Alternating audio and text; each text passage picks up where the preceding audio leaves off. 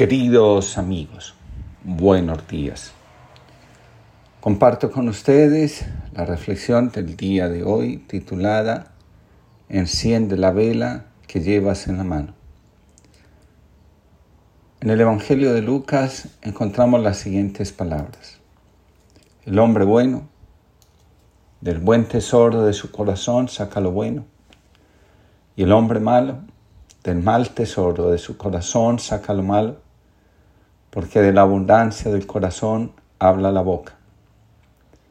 En varias ocasiones, los evangelios muestran la admiración que la gente siente por la forma como Jesús enseña, por las acciones que realiza y por la sabiduría que acompaña cada palabra suya.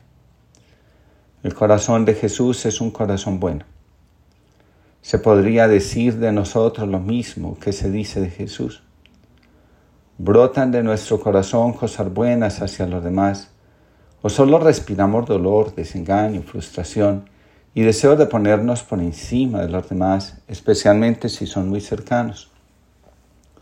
La necesidad de competir, de estar por encima, no es más que una debilidad del corazón y la expresión del miedo que tenemos hacia nosotros mismos. Un maestro calígrafo estaba escribiendo algunos caracteres sobre un pedazo de papel. Uno de sus especialmente perceptivos estudiantes estaba mirándolo. Cuando el calígrafo hubo terminado, pidió la opinión del estudiante, quien inmediatamente le dijo que no estaba nada bueno. El maestro lo intentó de nuevo. Sin embargo, el estudiante criticó el trabajo de nuevo una y otra vez. El calígrafo cuidadosamente trazaba los mismos caracteres y cada vez que el, estudiante los rechazaba. Finalmente, cuando el estudiante había desviado su atención a algo más y no estaba mirando, el maestro aprovechó la oportunidad de hacer rápidamente los caracteres. Listo, ¿cómo está ese? le preguntó al estudiante.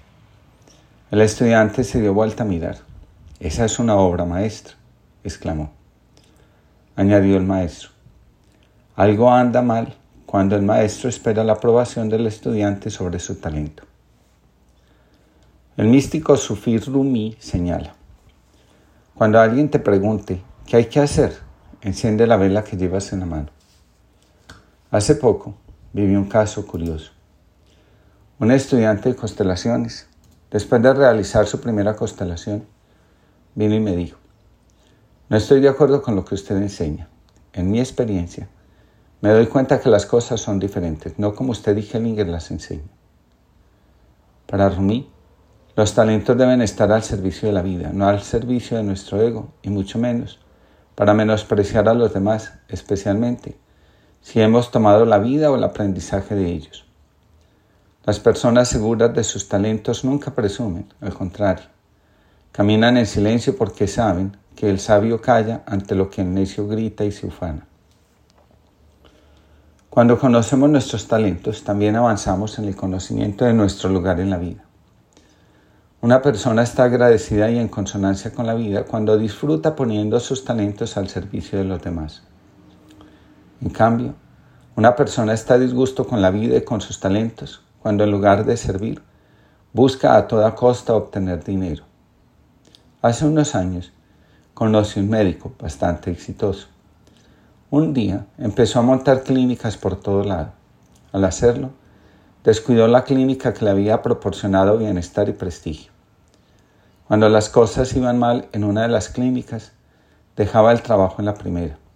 Después, comenzó a hacer inversiones para tener mayores ganancias. Poco a poco, fue pasando de un estado de bienestar a uno de angustia. Cuando nos olvidamos de lo que sabemos hacer para dedicarnos a lo que no sabemos hacer tan bien, perdemos el rumbo, nos fragmentamos y la angustia, la desesperanza y el deseo de morirse no desaprovechan la oportunidad para hacerse presentes y tomar el lugar de la satisfacción que da vivir desarrollando los propios talentos. Pueden pasar muchos años antes de que podamos descubrir cuáles son nuestros verdaderos talentos. Muchas veces los talentos están debajo de la necesidad de cumplir las expectativas que los padres tienen sobre nuestro futuro. Otras veces, los talentos están detrás del telón del miedo a sentirnos diferentes, raros e inadecuados. La mayoría de las veces, los talentos están atrapados por la sombra, esos aspectos de nuestra personalidad que rechazamos para poder encajar en el mundo de la competencia, del prestigio, de la tiranía, de la felicidad y del éxito. Cuando no sabemos cuáles son nuestros talentos, Creemos que los demás son muy afortunados con los talentos que muestran o nos hacen creer que tienen. Hace años vi una película donde un hombre gana el Nobel de Literatura. En realidad era la esposa quien escribía. Por amor, ella se ocultaba para que él, con menos talento que ella, pudiera brillar. Escribe Joan Chittister. Descubrir los talentos que Dios nos ha dado requiere coraje, supone riesgos, exige exploración Conlleva el fracaso cuando tropezamos en un terreno u otro. Pero al final, lo que recobramos es la totalidad de nosotros mismos. Comprender que los talentos que hemos recibido nos han sido concedidos para el resto de la comunidad es lo que nos hace humanos.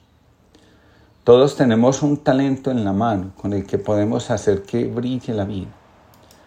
La pregunta de fondo siempre es, ¿Lo emplearemos para nuestro propio bien o nos arriesgaremos a ponerlo al servicio de todos? Algunos entierran sus talentos por miedo a ser exigidos, confrontados, apremiados, a ser más generosos. El talento más importante de todos los que podemos haber recibido es el de ser nosotros mismos. Cuando una persona entra en su corazón y descubre los talentos que hay en él, lo que realmente está descubriendo no es otra cosa que a él mismo. Dice bellamente Joan Chittister, lo que somos es un ungüento divino que ha de ser derramado en servicio amoroso sobre el mundo. No nacimos para vivir sin desgastarnos. El objetivo de nuestra existencia es pasar, como Jesús, por este mundo haciendo el bien. Los sueños que albergamos en el corazón nos indican lo que estamos llamados a hacer y serán precisamente los talentos quienes nos ayuden a realizarlo plenamente en la medida que conocemos nuestros talentos y los realizamos, expresamos nuestra fe en la vida y la fidelidad a nosotros mismos.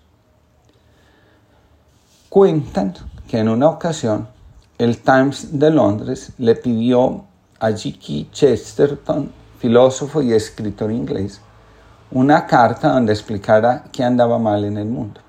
Este señor, con mucho respeto, escribió, Muy señores míos, yo, suyo, afectísimo G.K. Chesterton.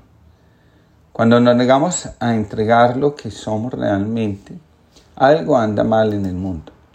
En la parábola de los talentos se dice que el Señor entregó parte de su fortuna a cada uno de sus servidores según su capacidad, es decir, según su talento. Hubo uno que se resistió a dar lo mejor porque tuvo miedo. El miedo es el mayor obstáculo en el camino de llegar a vivir siendo nosotros mismos. Para ser nosotros mismos, para que la luz que llevamos en nuestra mano brille, solo necesitamos recordar, somos hijos de Dios. A veces me gustaría preguntarle al hijo pródigo, ¿cómo te va joven por aquel país lejano? Me gustaría saber si encontraste lo que buscabas, si al caer el día cuando te acuestas crees que mereció la pena marchar o si por el contrario recuerdas con tristeza aquel lugar que llamabas hogar y esos brazos que con amor te sostuvieron. Me gustaría saber si te sientes querido, si tienes quien te acepte como eres y comparta contigo alegrías y sobre todo penas. O si por el contrario solo ves rivales que miran lo que tienes y no lo que eres mientras tú mendigas algo de sinceridad. Me gustaría saber qué fue de tu fortuna si te ayudó a seguir creciendo y disfrutar, y si multiplicaste tus muchos dones. O si por el contrario, te fundiste todo en placeres que aumentan tus vacíos y enterraste tus talentos en terreno baldío. ¿Cómo te va, joven, por aquel país lejano?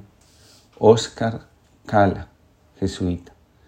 Que tengamos todos una linda jornada y que sepamos encender la vela que llevamos en la mano.